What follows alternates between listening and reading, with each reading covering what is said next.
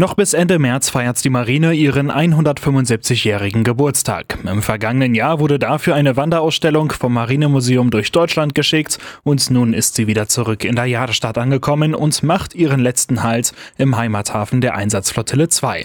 Das erfreut auch den Kommandeur Admiral Axel Schulz. Ja, wir freuen uns, dass wir hier in unserer Heimatstadt Wilhelmshaven sind, dass wir hier das große Finale der Wanderausstellung 175 Jahre Deutsche Marinen machen können.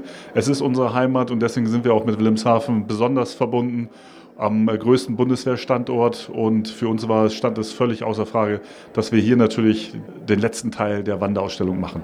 Platz findet die Wanderausstellung dabei im kommunalpolitischen Herzen der Stadt im Eingangsbereich des Rathauses.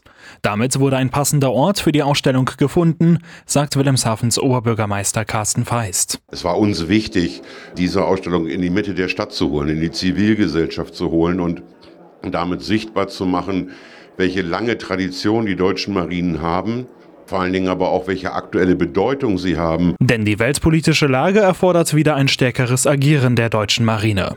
Die nun in Wilhelmshaven platzierte Wanderausstellung durchläuft dabei alle Kapitel der Marine, von der Bundesflotte 1848 über die kaiserliche Marine, die Seestreitkräfte im Ersten und Zweiten Weltkrieg bis hin zu der heutigen Marine nach 1990.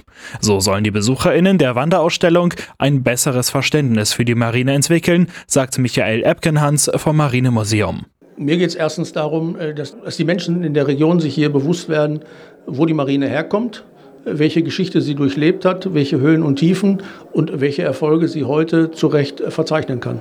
Und dabei soll dann auch nochmal deutlich werden, wie wichtig die Marine heute sei, so Epken Hans weiter. Ich glaube, wir müssen uns klar machen, äh, dass die Marine ein wichtiges Element der deutschen Verteidigung ist, dass sie gleichzeitig ähm, ein äh, wesentlicher Bestandteil äh, unserer demokratischen Gesellschaft ist, äh, dass sie aus der Geschichte gelernt hat und dass wir ohne die Marine in vielerlei Hinsicht auch heute blank dastehen würden. Also wenn die Seewege unterbrochen werden, können wir hier nach vier Tagen nichts mehr kaufen.